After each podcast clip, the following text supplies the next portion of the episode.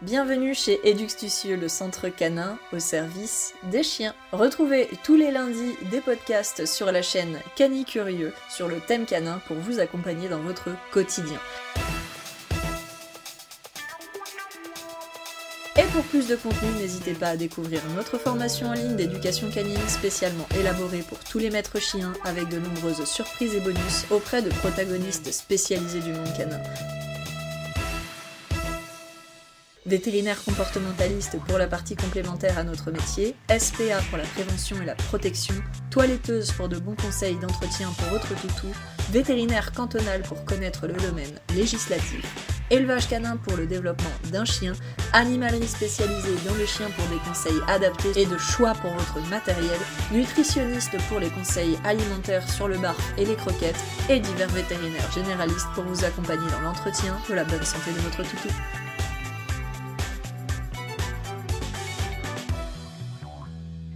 Ensemble, nous vous aidons à devenir un maître ou une maîtresse informée et compétente, mais aussi et surtout épanouie, aux côtés d'un toutou heureux, stable, bien développé, obéissant et surtout compris. Et ça, c'est important. Retrouvez la formation en ligne fondamentale sur notre site internet eduxtucieux.com, rubrique formation en ligne, et rejoignez dès à présent une aventure unique, testée et approuvée par tous les maîtres chiens.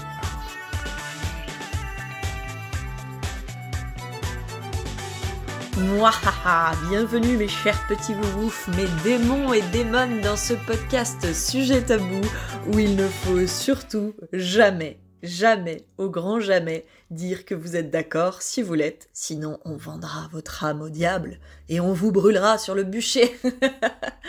bon, tabou, pourquoi?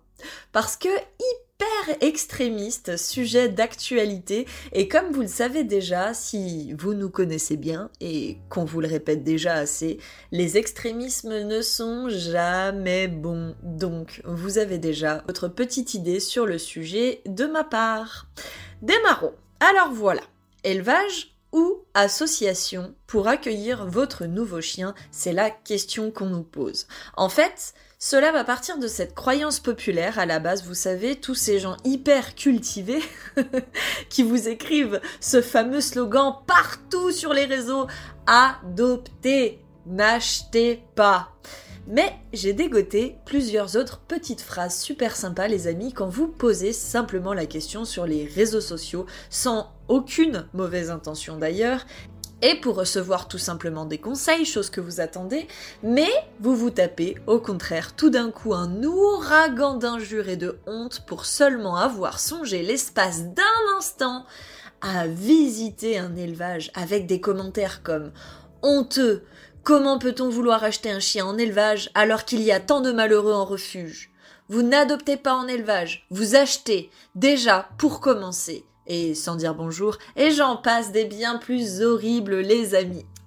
Eh bien tout simplement j'ai envie de vous dire pour démarrer que vous n'êtes pas responsable, si vous n'avez jamais abandonné bien sûr, ou jamais reproduit bêtement sans contrôle des chiens, vous n'êtes pas responsable. Enlevez-vous ça parce qu'on essaye de vous, un petit peu de vous l'inculquer dans votre tête quand vous posez cette question.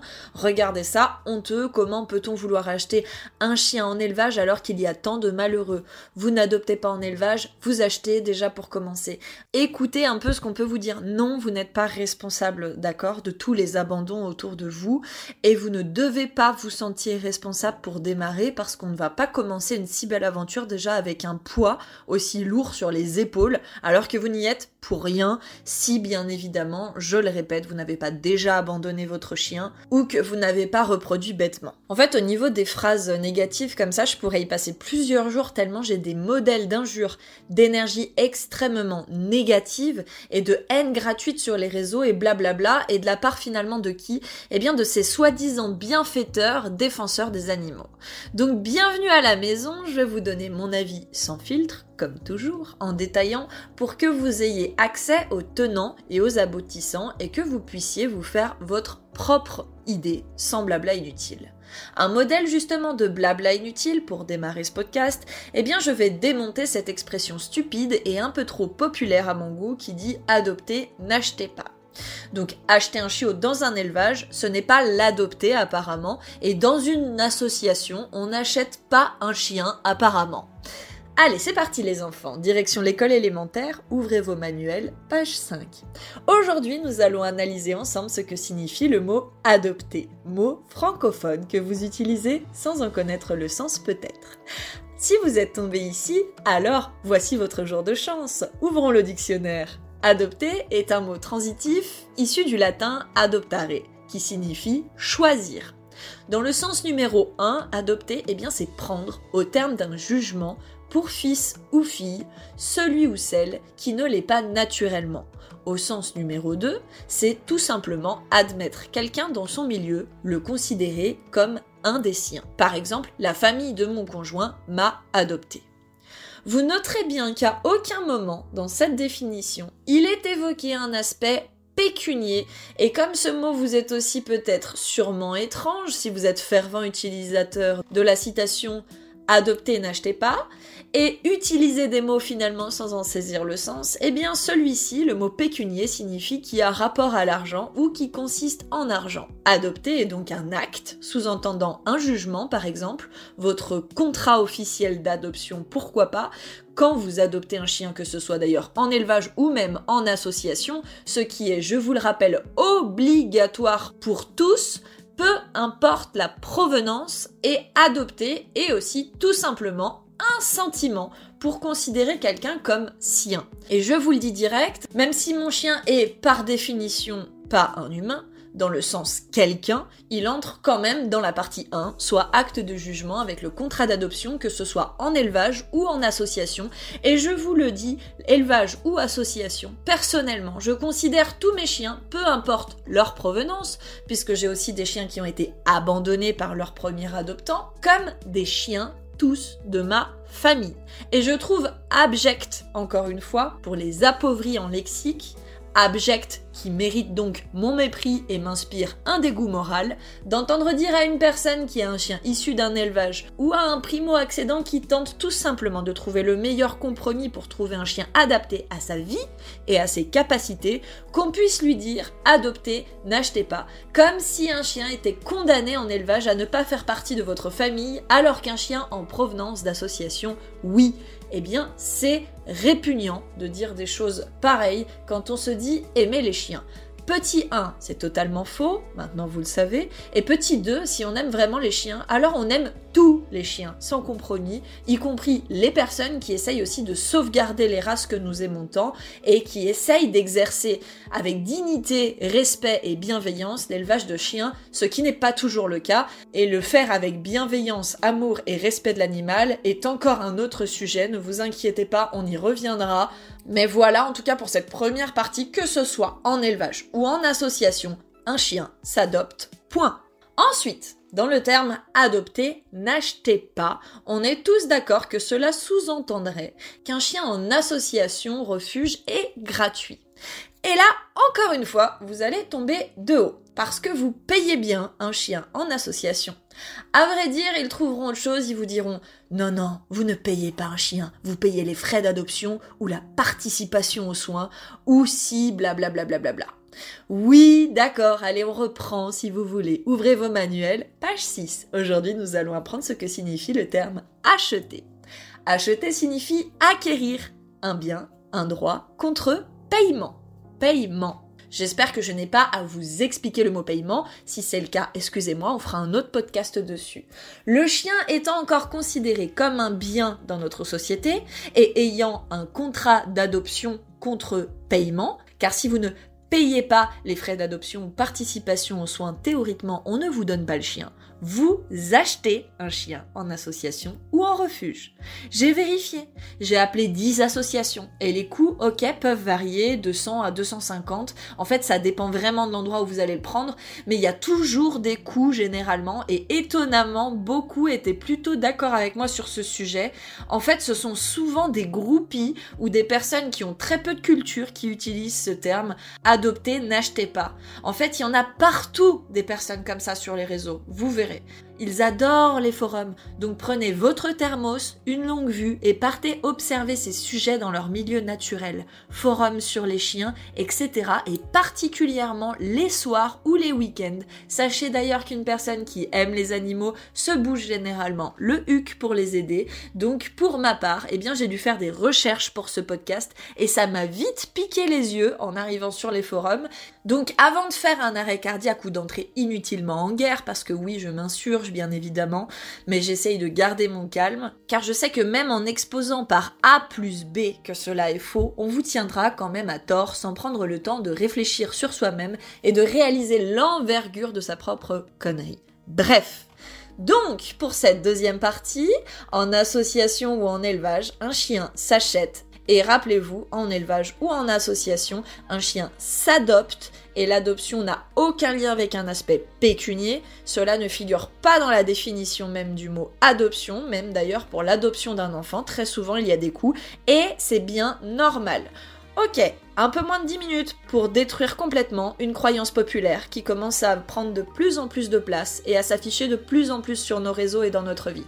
Et parce que j'y viens, vous allez probablement penser que je suis contre les associations, alors que pas du tout, et même bien au contraire. Eduxtucieux a une association et Eduxtucieux conserve des pourcentages sur chaque vente pour aider des animaux à replacer, à rééduquer et des personnes dans le besoin. Et c'est bien normal, j'ai envie de vous dire aussi, bien évidemment, de participer financièrement quand on adopte un chien en refuge pour soutenir tout le travail de ces personnes qui se donnent évidemment à fond tous les jours. Leur travail est essentiel.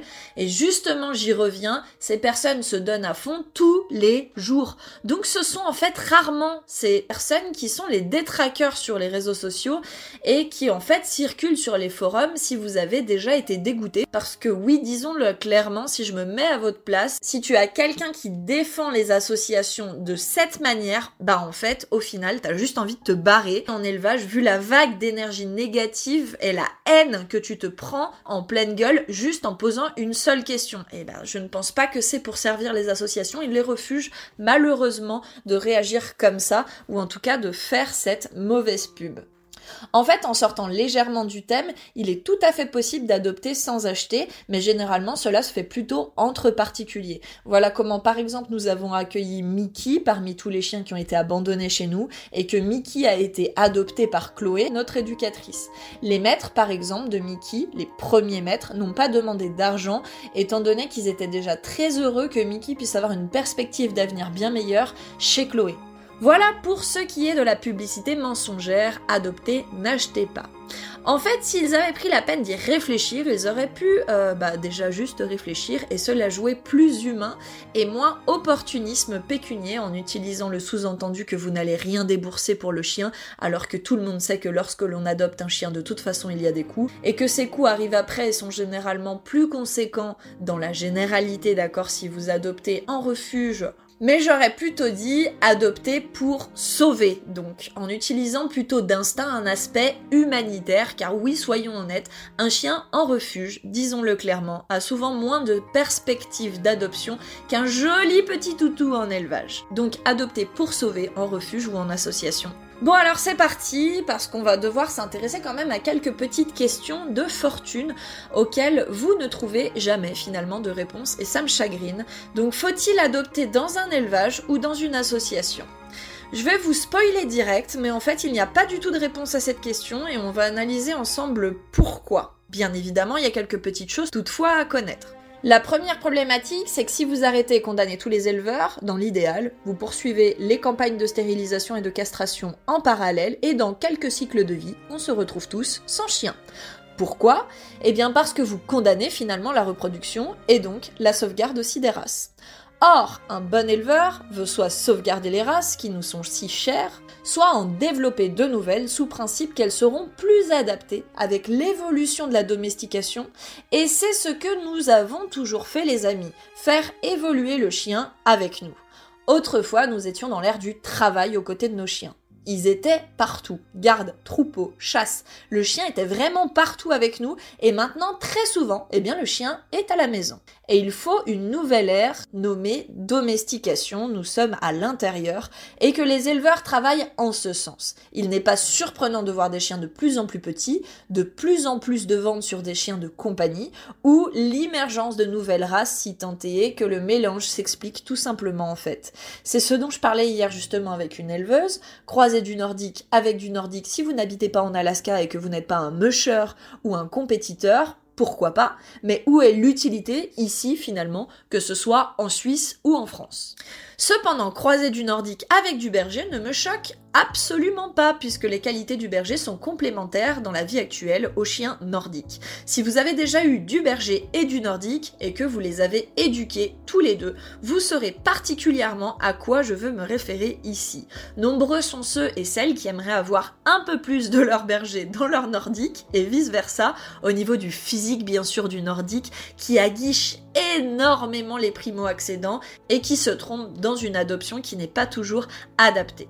Chaque race, chaque groupe de travail a finalement ses problématiques. Il n'y a pas un chien plus facile qu'un autre. En fait, il y a des chiens tout simplement différents qui ont des besoins parfois différents et leurs propres difficultés mais marier certaines races et sélectionner les sujets plus à l'écoute et les plus disposés pour réussir dans la nouvelle ère de domestication en masse semble devenir une évidence à tel point que cela ne m'a pas vraiment choqué pour tout vous dire à bien y réfléchir lorsque j'ai découvert les sujets qu'une éducatrice canin non loin de chez moi a décidé de marier et ce ne sont pas les races que personnellement j'aurais choisi mais c'était bien un mariage entre nordique et berger et les enfants sont exemplaires. Je les ai eus en cours quoique encore un peu trop remarqué sur certains instincts bien évidemment, mais l'élevage après tout se travaille sur plusieurs lignées et plusieurs générations. Bref, si on arrête les éleveurs, on finit donc par se trouver un jour avec l'extermination tout simplement. Ce qui est super quand on se dit amoureux des chiens, voire encore plus de portée indésirée et sauvage, non contrôlée,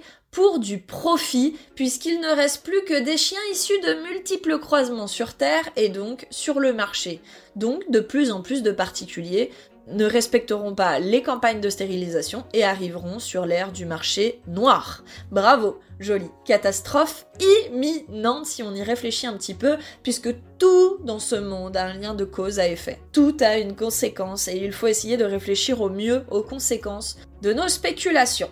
Si spéculation il y a avant d'agir et ça serait quand même mieux. Je suis sûre que par exemple avant de construire la tour Eiffel, ils ont quand même étudié pour qu'elle tienne debout ce qui n'est absolument pas le cas ici. Et puis, après avoir détruit le travail de plusieurs siècles, finalement, on les condamne à une vie horrible avec des personnes sans formation qui les élèvent et les revendent par-ci par-là sur le marché noir, et plus de race finalement. Est-ce que c'est ce que nous voulons? Clairement, moi je vous le dis, non. Ce que nous voulons, ce n'est pas du tout le même combat. Nous voulons l'inverse en fait. Plus de sauvegarde, plus de contrôle de la reproduction et surtout plus de contrôle sur les placements pour avoir des placements réussis. Un élevage moins quantitatif peut-être mais plus qualitatif, moins d'usines à chiens et des placements, je le répète, réussis. C'est une évidence. Quel dommage que l'on ne contrôle pas le taux de réussite des placements d'un élevage et le fasse fermer immédiatement si tous les chiens finissent en refuge ou en association. C'est quand même pas compliqué de suivre un chien, il y a des numéros de puces. Les fautes de placement multiples seraient déjà un manque de professionnalisme évident au niveau de la prévention sur la race et les instincts, au niveau de l'amour de la race et de l'amour de ses chiots, des progénitures de ses reproducteurs et un manque énorme sur l'intérêt des besoins quotidiens à exposer aux familles pour qu'ils puissent s'y attendre. Et il existe encore bien trop de publicité mensongère, même déjà dans la vente de chiens élevés pour le travail à des primo-accédants qui n'arrivent pas du tout à contrôler les chiens, puisqu'ils ne travaillent déjà pas avec et n'ont aucun bagage et ne prévoient même pas d'aller voir un éducateur canin et non tout simplement pas la vie prévue pour eux, sauf exception justifiable. Donc peut-être trop de ventes publicité mensongère et peut-être aussi trop d'acheteurs publicité mensongère. Il faut savoir aussi qu'on est tenté d'exposer plein de bonnes choses quand on veut acheter un chien et qu'on a une idée derrière la tête. Alors qu'on sait pertinemment ce qu'on peut lui offrir et ce que l'on ne peut pas. Il y a beaucoup, beaucoup, beaucoup de choses à améliorer pour éviter de blinder les refuges et les associations. Et effectivement, il y a un petit travail avec les éleveurs et le contrôle des reproductions, mais je pense pas qu'il soit extrémiste au point de dire que tous les éleveurs doivent s'arrêter. Les pays devraient travailler peut-être à utiliser aussi les impôts pour les campagnes de stérilisation, car pourquoi je vous demande, s'il vous plaît, refusez de boucher un trou qui va continuer à prendre l'eau. Pas de stérilisation, plus de reproduction et de portée sauvage. Donc plus de monde en refuge potentiellement, et plus d'argent finalement à bien y réfléchir. Est-ce que vous préférez, je vous pose la question, payer une stérilisation ou payer un système qui maintient en vie, aussi triste soit-il, si chiot, s'ils ne réussissent pas à se faire adopter tout de suite? Personnellement, pour moi, je vous le dis, le choix est vite fait, je préfère payer la stérilisation. Et ça, purement stratégique au niveau financier. En Suisse, on a très peu de portée sauvage et je trouve que le système est quand même assez stable, hormis quelques extravagances humaines que je trouve encore, qui décident de faire porter leur chien sans raison, sans formation et mettent finalement en danger la vie de la chienne ainsi que des petits. Je vous le dis tout de suite, personnellement, si je n'ai pas fait de formation pour, je n'aurais pas idée de vous proposer de vous aider dans votre accouchement au risque de vous mettre vous en danger et de mettre la vie de votre enfant en danger. Mais par contre, pour 6 ou 7 chiots qui sortent d'une chienne, là, il n'y a pas de problème tout le monde sans formation se dit éleveur canin. Non, beaucoup de monde mettent en péril la vie de leur chienne ainsi que de ses petits, et leur avenir très souvent est incertain. L'irresponsabilité est encore un problème majeur dans nos sociétés. Pourtant, franchement, je pense que de tous les métiers du chien, mettre au monde des chiots est bien ce qu'il y a de pire en termes de responsabilité et de connaissance. Il n'y a aucune place à l'erreur. L'erreur est tout de suite potentiellement fatale pour la mère ou pour les petits. La meilleure réponse que je puisse donc vous donner, si vous vous demandez si vous devez prendre un chien en élevage ou en refuge, eh bien c'est tout simplement peut-être déjà de savoir ce que vous voulez, votre parcours de vie, ce que vous avez à offrir et ce que éventuellement il est possible d'entreprendre Suite à cette adoption, vos motivations, ni plus ni moins, bien évidemment, votre quotidien actuel.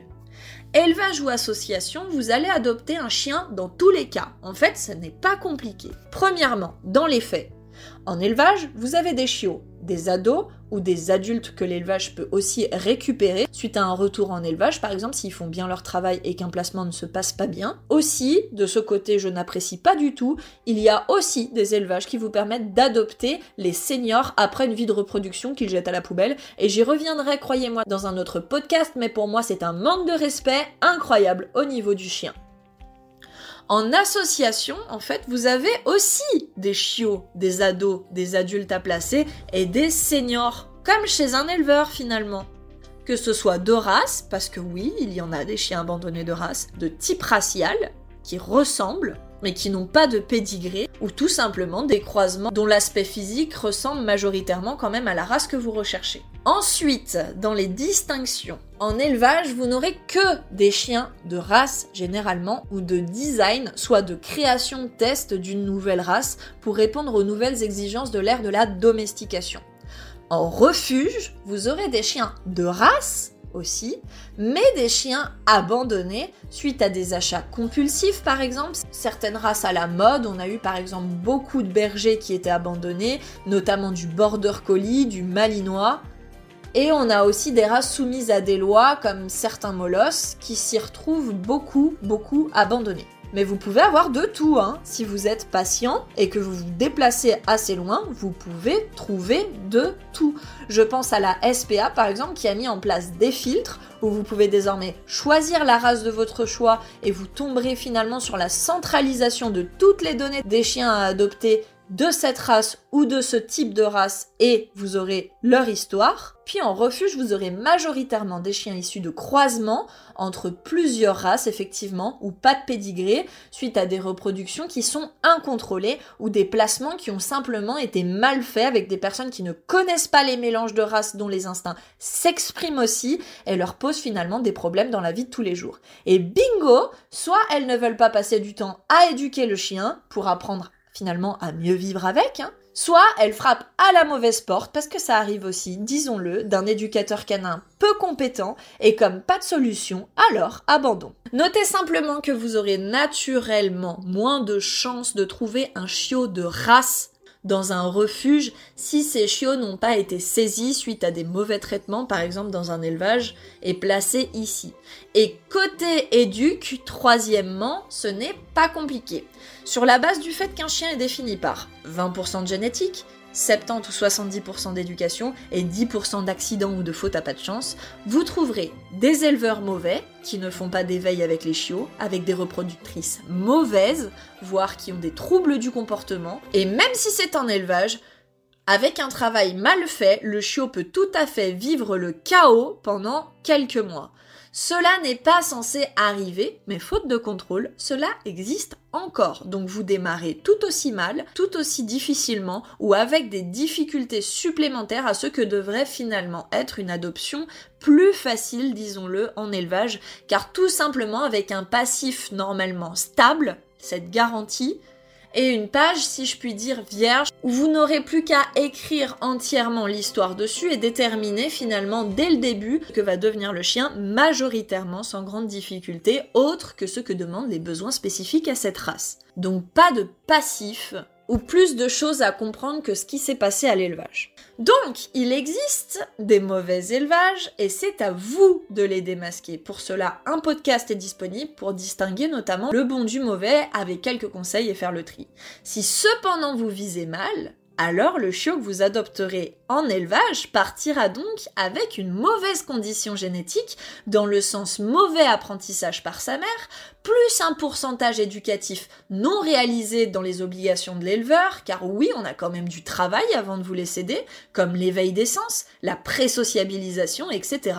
Et si ça se trouve, vous allez récupérer un chiot dévasté et tétanisé par le monde et les humains, voire complètement tyrannique et ingérable au contraire, mais cela se récupère avec une bonne éducation, mais finalement, on se retrouverait dans cette possibilité-là d'adoption en élevage mauvais, sur un même pied d'égalité avec la comparaison suivante l'association et le refuge. En association ou en refuge, finalement, ce qui pose problème, généralement, d'accord, c'est majoritairement non pas la race ou le type racial, puisqu'on en retrouve aussi suite à des abandons ou des saisies, non pas l'âge non plus, puisqu'on trouve de tout, mais bien le passif du chien. C'est ça qui vous pose problème on considère que majoritairement, un chien qui est en refuge a vécu une histoire et ne part pas avec les mêmes dispositions qu'un élevage bien fait, où la page, si je puis dire, encore est vierge.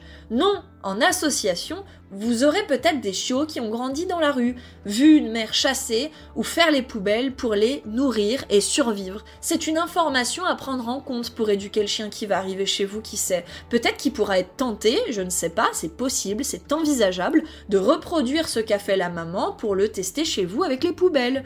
On a des ados qui ont été bah, des chiens rois, faute de connaissances, qui n'ont aucun traumatisme, mais à qui on a tout laissé passer petit et sans limite parce qu'aucune connaissance ou aucune chose n'a été mise en place pour leur éducation et qui, arrivaient à l'adolescence, bah, étaient beaucoup moins mignons, prenaient plus de place, faisaient plus de dégâts, donc on les a abandonnés. Et c'est aussi une information à prendre en compte avec peut-être effectivement plus de temps d'éducation pour récupérer les mauvaises habitudes, pour rattraper quelques lacunes qui se sont un peu renforcées avec le temps s'il a grandi et la négligence de ne pas traiter, si vous voulez, ces petites problématiques qui sont devenues de mauvaises habitudes à revoir plutôt que de tout simplement fixer dès le démarrage, par exemple en élevage, avec un bon élevage, des bonnes. Dès le début, c'est tout simplement ça. C'est exactement la même chose pour un chien agressif ou meurtri.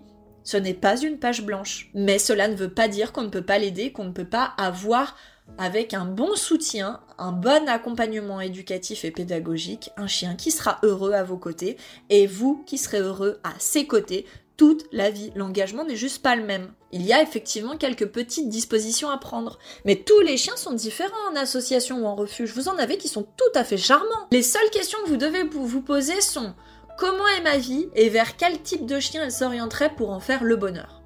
Maintenant que j'ai noté comment est ma vie, qu'est-ce que je peux offrir au niveau de mon quotidien, quels sont les chiens existants, les possibilités, et là vous allez découvrir que les chiens sont classés dans 10 groupes distincts, notamment les chiens de berger, les chiens de course, les nordiques, etc.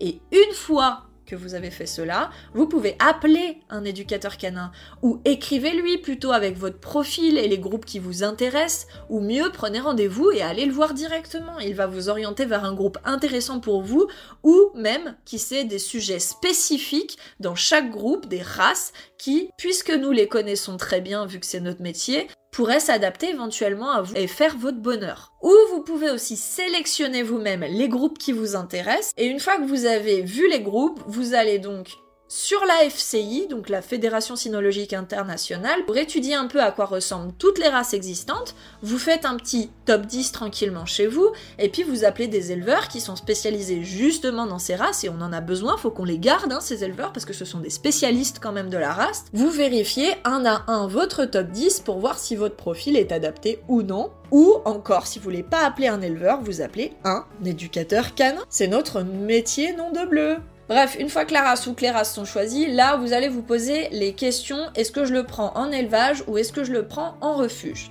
Alors, première question, est-ce que je veux démarrer facilement ou accepte d'ajouter peut-être un tout petit peu de curiosité, voire de challenge dans l'éducation, ou tout simplement suis ouvert à m'intéresser à l'histoire d'un chiot ou d'un chien qui a déjà vécu des choses, pas toujours stable, en faisant une bonne action et en prenant un chien de ce type en refuge, peut-être déjà ado ou adulte, qui sait à moindre coût, mais peut-être avec plus de liquidité aussi pour que vous puissiez vous engager dans son éducation. C'est à faveur de l'éducation puisque le coût est moindre, ce qui vous permet donc plus de marge au niveau de la consultation d'un professionnel pour vous aider. Si vous êtes tétanisé, d'accord, primo-accédant, que vous êtes déjà peu sûr de vous, franchement, un bon élevage pour vous guider, plus un bon éducateur pour démarrer, c'est tout ce que je vous souhaite. Tout simplement. Allez pas vous rajouter du stress. Si par contre vous avez déjà eu des chiens ou que vous connaissez un très bon éducateur qui peut vous aider, en qui vous avez confiance en cas de besoin ou de difficulté, Franchement, foncez au refuge, vous allez faire un heureux, voire probablement de bonnes surprises, car je vous l'ai dit, contrairement à ce que vous pouvez penser, il existe des chiens déjà propres en refuge, s'ils n'y ont aussi pas trop passé de temps ou ne sont pas trop craintifs, et il existe aussi de très très bons chiens de famille qui ont juste du mal avec un peu de solitude et seront ravis de venir avec vous au travail si vous le pouvez, sans jamais finalement vous poser de problème. Il existe tous les profils de chiens et même des chiots en refuge. Donc en fait, il est impossible de vous dire exactement ce que vous devez faire. Il faut juste en fait savoir quel type de chien est fait pour vous. Et ça, je vous ai expliqué comment avoir des pistes pour les trouver en épluchant notamment l'annuaire des groupes et des races, et en contactant des élevages ou des éducateurs canins. Et ensuite, si on prend un petit chiot en élevage, page blanche, mais rappelez-vous, toute l'éducation, la propreté, etc., eh bien c'est à faire quand même. Ou vous pouvez tout simplement vous diriger aussi, avoir cette curiosité de prendre un chien de cette race ou de ce type en refuge avec peut-être des lacunes, mais plus la propreté et toute l'éducation de base à gérer puisque ça existe aussi. Vous trouverez des milliers de profils de chiens très différents en refuge. Tous les chiens sont différents. Vous pourrez avoir, si vous souhaitez cette race par exemple, du border collie chiot saisi pour maltraitance en élevage, du border collie ado abandonné parce qu'il courait tout simplement après les vélos et que monsieur ou madame n'ont pas voulu aider et investir pour éduquer tout simplement à contrôler ses instincts, mais sinon tout le reste allait bien. Vous trouverez le border collie non pas abandonné mais tristement endeuillé par la mort de son maître qui a rien demandé et rien fait, mort imprévu dans un accident de voiture. Vous trouverez le border collie agressif humain ou autre chien dont la n'a pas toujours été simple et demande bien évidemment plus d'investissement. En fait, on parle de structure, d'accord? De structure d'adoption. Un élevage est une structure, un refuge ou une association sont une structure. L'élevage est bien évidemment coûteux, l'éleveur fait des tests de santé, engage finalement des frais qui sont finalement conséquents sur ses reproducteurs ou sur sa nurserie et ses installations pour élever dans les meilleures conditions possibles. Il apporte la meilleure éducation d'ailleurs à ses chiens reproducteurs, fait des concours de beauté qui sont extrêmement coûteux, hein, parlons-en, puis des concours pourquoi pas de sport ou d'obéissance, et en fait il va valoriser ses reproducteurs, il va valoriser donc leurs chiots en leur promettant un départ des plus stables dans la vie et une analyse approfondie de ses futurs adoptants pour réussir tout simplement ses placements. Un éleveur n'est pas censé poser de problème. Ces chiens ne sont pas censés finir en refuge ou en association. Par exemple, sur notre contrat, il est écrit que si un placement ne réussit pas, ce qui n'a jamais été le cas, et je touche du bois ne le sera jamais, puisque tout le monde va bien et pleinement heureux, Eh bien que nous préférons que le chien revienne à l'élevage et non pas en refuge ou en association, puisque c'est notre travail aussi, notre famille. Un refuge, c'est un endroit de transition vers un meilleur avenir potentiel. Souvent, les chiens qui y sont n'ont pas eu la chance qu'ont les chiots de l'éleveur. Ils sont nés dans la rue, sont maltraités, issus d'une portée involontaire dont les propriétaires de la maman ne savent que faire d'eux. Ils ont des histoires à raconter. Ils aimeraient qu'on les entende. Ils aimeraient être entendus pour bien démarrer tout simplement. C'est simplement l'endroit et l'histoire qui va différer. Dans un élevage, l'histoire est souvent la même. Même lieu, même éleveur, même méthode éducative, et le mieux est de discuter si possible avec les précédents adoptants cet élevage. Qui de mieux pour vous en parler aussi ou aller regarder les commentaires alors que dans un refuge, des milliers d'histoires différentes attendent d'être racontées et entendues. Des milliers de chiens attendent une chance aussi d'être à vos côtés, mais ce geste, oui, demande parfois un accompagnement adapté au début pour que le placement soit réussi tant au niveau des gardiens du refuge qui vont vous étudier qu'au niveau d'un éducateur pour vous aider à ce que le chien en fait comprenne sa nouvelle vie, puisse s'y adapter tout simplement sans conflit et ça croyez-moi la grande majorité peut le faire si tant est que vous acceptez aussi et eh bien tout simplement de faire un pas vers eux et de vous motiver. Voilà pour cette partie distinction qui sera alimentée par les podcasts Acheter un chien en élevage et les meilleurs conseils pour bien démarrer après un sauvetage en refuge ou une adoption à la suite d'un abandon. J'espère que ce podcast a pu vous faire réfléchir tout simplement. Je vous remercie en tout cas pour votre écoute. Si vous souhaitez nous soutenir en partageant votre école ou votre chaîne, n'hésitez pas à partager autour de vous avec vos amis. Cela nous aide énormément et grandement. Et pour ceux et celles qui souhaitent valoriser notre travail et la chaîne Spotify pour toujours plus de contenu chaque semaine, une petite cagnotte existe sur Litchi pour soutenir les podcasts Curieux si vous souhaitez y participer, bien sûr à votre juste mesure et à votre bon cœur. Je vous mets le lien dans le descriptif pour le travail réalisé tous les dimanches chez nous durant la journée. Et au plaisir de vous retrouver, je vous souhaite une toute agréable journée à tous et à toutes, ainsi bien sûr, bien sûr, bien sûr qu'à nos amis canins quotidiens.